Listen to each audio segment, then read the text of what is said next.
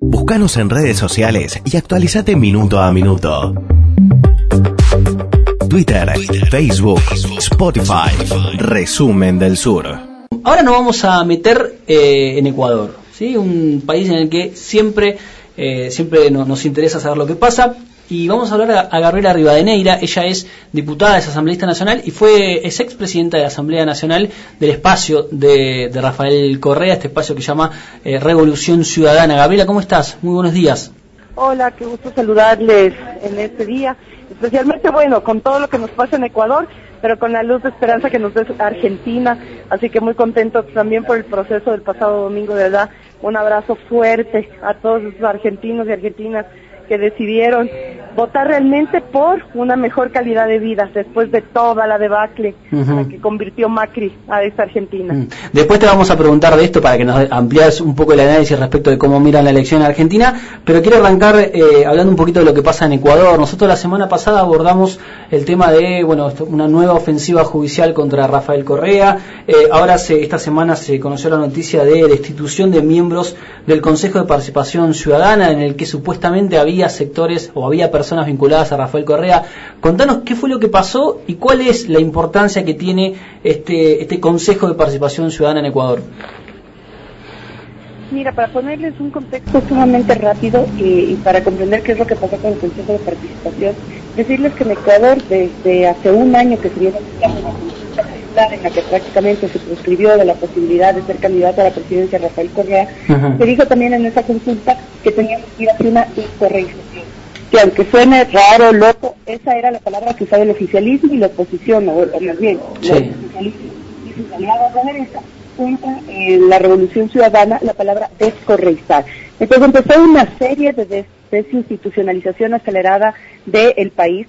Cesaron sin ninguna razón a todas las autoridades de control que habían llegado por eh, concurso de mérito y oposición. a, las cesadas pusieron en vez de ellas personas puestas a dedo por un consejo transitorio que le puso el presidente Moreno y con esas instituciones dedicado justamente a implementar el mecanismo de persecución. Gabriela, vamos a ver si podemos mejorar un poco la comunicación porque te estamos escuchando muy lejos. Con esto, lo que quiero comentarles es que esta semana se convirtió en una arbitrariedad más y una inconstitucionalidad más. Si ya sumábamos una lista por las que la CIDH, la Corte Interamericana de Derechos Humanos, entre otros organismos tenían que ya estar muy preocupados por el Ecuador, yo creo que ahora van a tener que enfrentar una serie de demandas que van a poner ecuatorianos que han sido vulnerados en sus derechos. El marzo pasado tuvimos elecciones seccionales donde la Revolución Ciudadana participó y ganó dos prefecturas, las dos de las tres más grandes del país, y ahí también elegimos a los vocales del Consejo de Participación, es decir, vocales electos en las urnas, a los que después no les gustó a los de turno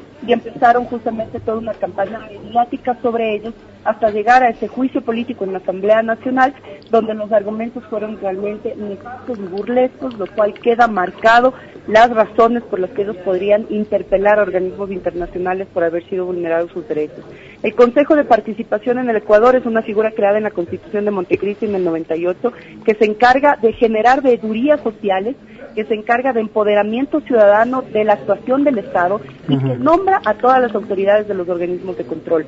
Esa es la verdadera eh, intencionalidad para prácticamente desbaratar el Consejo, que rompimos a la partidocracia, aquellos que se repartían en esos cargos a sus panas, a sus compadres, etcétera, hoy eran nombrados a través de concursos de mérito y oposición y eso no les gustó a los sectores de la élite política y por lo tanto el Consejo de Participación hoy no solo ha perdido cuatro de sus miembros electos en votación popular, sino asume una propuesta liderada desde la derecha que sea la eliminación de este Consejo de Participación.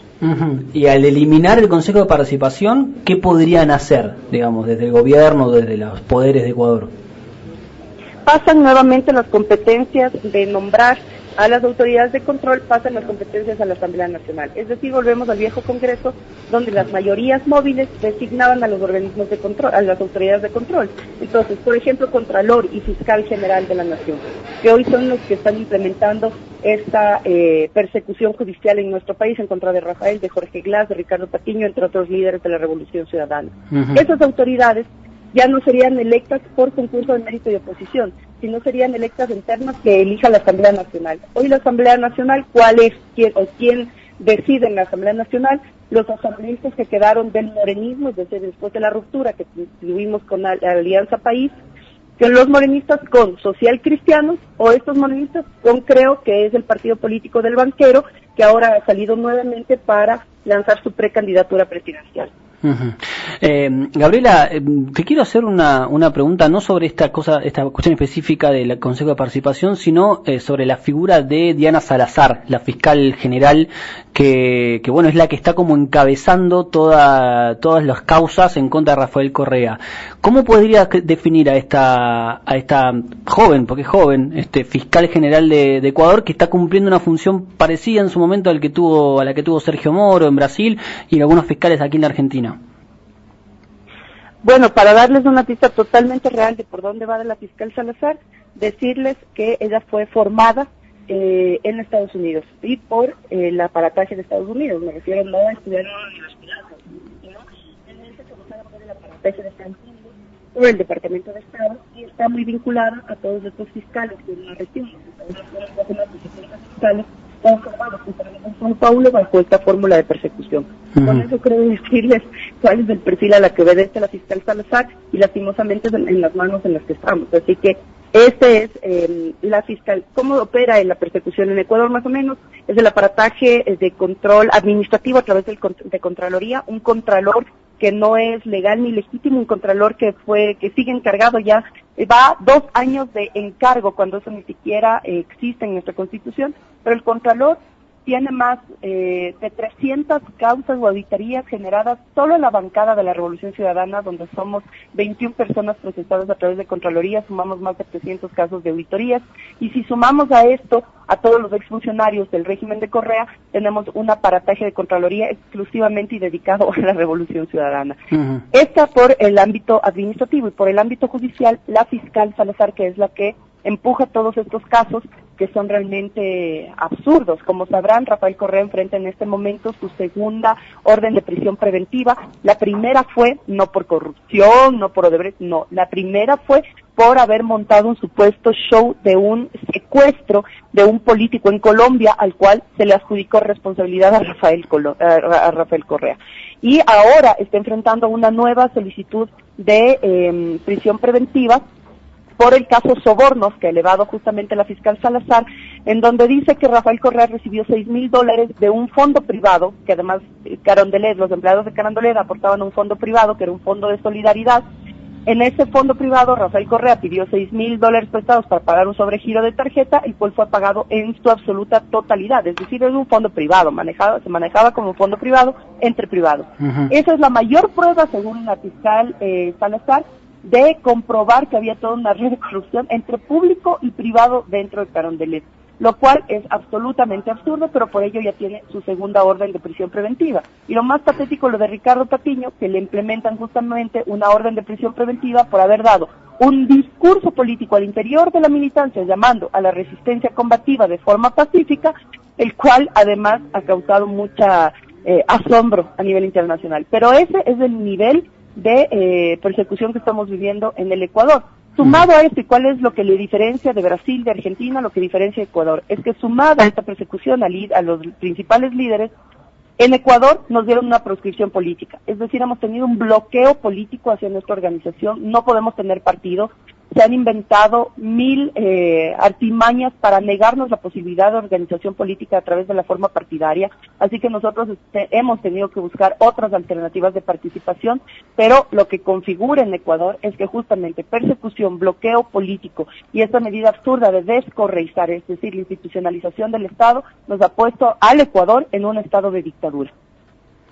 Eh, buenas, buen día, Gabriela. Tengo una pregunta. ¿Cómo analizan ustedes, más allá de esta situación política, la performance económica del gobierno de Lenín Moreno? Recordar que eso fue justamente el puntual de la separación, de la división absoluta, es decir, cuando Moreno, y bien asume el gobierno, lo primero que hace es tener una reunión con los de la banca privada para decirles que es con ellos con los que va a trabajar y en efecto con el ministro de Economía y Finanzas al representante de la Cámara. Es decir, ese fue el giro eh, absoluto que nos permitió a nosotros tomar la decisión de la separación y de la división. Claro. Por eso empezó a aplicar ya la receta del Fondo Monetario Internacional, y eso es muy importante para nosotros ver lo que pasa en Argentina, porque ustedes tienen dos años de la Internacional nueva para la mayoría.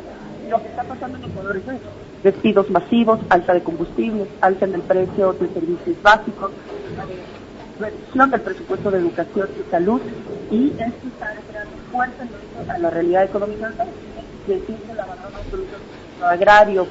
Gabriela, no sé si te estás moviendo, pero se, se va y viene la comunicación. Se te escucha lejos y después vuelve. No sé si te estás moviendo. ¿Aló, aló? Ahí se te escucha bien, pero en la medida que hablas se te, se te escuchaba como más lejos. Si podés repetir lo último que decías, pues no te podemos escuchar. Y yo les comentaba que para nosotros es muy importante ver lo que pasa en Argentina porque nos llevan dos años de ventaja en la aplicación del formato del Fondo Monetario Internacional y lo que eso significa para el pueblo. Y Ecuador va en el mismo rumbo. Es decir, lo que hizo Macri en Argentina es lo que está haciendo Moreno en Ecuador. Aplicación del Fondo Monetario, despidos masivos, alza de combustible, alza de los precios de los servicios básicos, reducción de presupuesto de educación y salud, paralización absoluta de la obra pública, un descuido del sector agrario, del sector pequeño y mediano empresarial pero eso sí, muy buena ganancia para la banca privada que, por ejemplo, en estos días ya ha emitido el dinero electrónico, que era una propuesta de la Revolución Ciudadana desde el sector público, ahora lo tiene el sector privado con muy buenas ganancias para la banca. Esa es una relación rápida que podría hacer para que eh, más o menos en Argentina se vea qué es lo que está pasando en Ecuador en el tema económico. Y bueno, los indicadores no son muy mm, favorables, se presume y se indica que para finales de año vamos a tener 3.4 de crecimiento en los indicadores de desempleo, lo cual va directamente a afectar a los indicadores de crecimiento de pobreza, que para nosotros sería primera vez en 12 años que tenemos crecimiento en los indicadores de pobreza en el Ecuador. Eh, Gabriela, te hago la, última, preguntarte ahora sí, ¿cuál, ¿cómo influye, cómo impacta eh, la victoria de, Alberto Fernández? Todavía falta eh, en octubre que se ratifique este, este resultado, pero ¿qué, qué, influencia puede llegar a tener la vuelta del peronismo a, la Argentina para la experiencia que están llevando adelante en Ecuador, pensando que tuvieron una elección muy importante el año pasado, en donde salieron muy bien parados, ganaron estados importantes, y se habla de inclusive elecciones que son en el 2021, pero que se pueden llegar a adelantar con Rafael Correa ocupando el lugar de vicepresidente, ocupando el lugar de, en la lista de diputados nacionales. Una vez Ricardo Patiño te nombró a vos como posible candidata a presidente, no sé cómo lo van a resolver, pero ¿cómo impacta eso, eso que pasó, lo que pasó el domingo y lo que puede pasar en octubre? Mira, voy a empezar dando un poco la mirada desde el otro lado. Todas las portadas de los medios de comunicación, de las corporaciones mediáticas, decían alerta en la región por ganancia de los Fernández en Argentina. Y aquí los principales voceros de los medios de comunicación y de los sectores de la derecha lo que decían es, lo que pasa en Argentina es un escarmiento para saber que no podemos dejar que el progresismo avance en el Ecuador como lo está haciendo en Argentina. Esa era una de las principales visiones que marcaba justamente este formato mediático.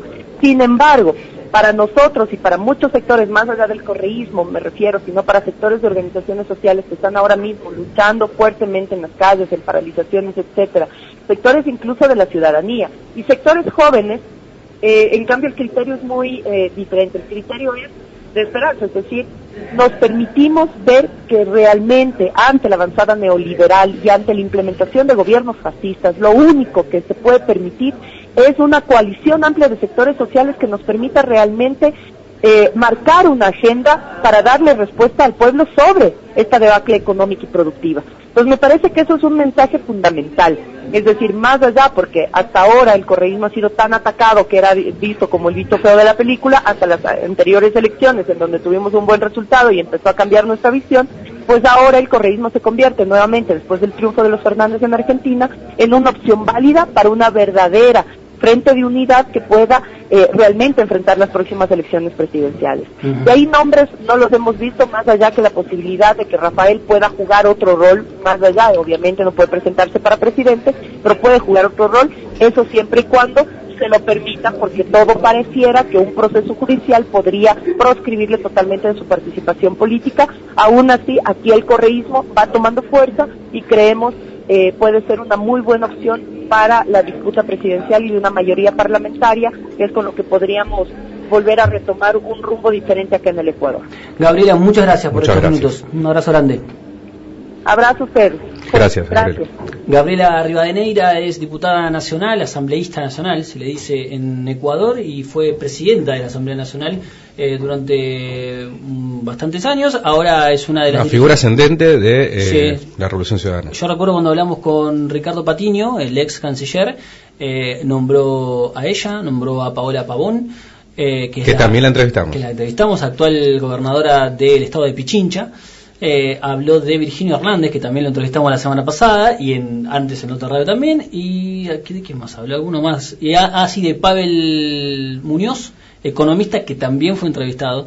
Todos pasan por. Resumen del Sur. Todos pasan por Resumen del Sur, así que habrá que ver qué, qué pasa. Pero sí está claro que, como decíamos antes, lo que pasó en Argentina le da un empuje a, mm, a- a- al correísmo en, en- en Ecuador y es muy llamativo. Como le da un empuje al PT en Brasil. Exactamente. Pues ahí están las razones de las declaraciones de Bolsonaro. Exactamente. Y es muy llamativo eh, el nivel de deterioro institucional. No, no, no, es increíble. Que Lo que cuenta es increíble. No puede ser que todos los diputados tengan 300 procesos. Es una, Sí, sí, una una cosa persecución obscena. casi. obscena. Lo de Ecuador es incluso más. Va, no, no. Iba a decir incluso más obsceno que Brasil, pero no. Lo de Brasil también es No, lo- pero en, Brasil digamos que hay hay algún sustento en algunas causas. No en la de Lula. No la de Lula, claro. Pero en la de otros, sí. En el caso de Brasil, eh, a Correa le Ecuador. inventan cosas. En el caso de Ecuador, a Correa le inventan cosas. Bueno, sí, el secuestro de un El diputado. secuestro de un diputado, le inventan cosas. Una Es de cosa- un nivel de absurdo. Sí, sí, una cosa insólita. Eh, Correa que también fue entrevistado por, por Sur, ¿no? ya que estamos hablando. Diez minutos nos separan de las 12 Hay que del- del mediodía. Sí, ahora el oso Mancini lo hace. Resumen del Sur,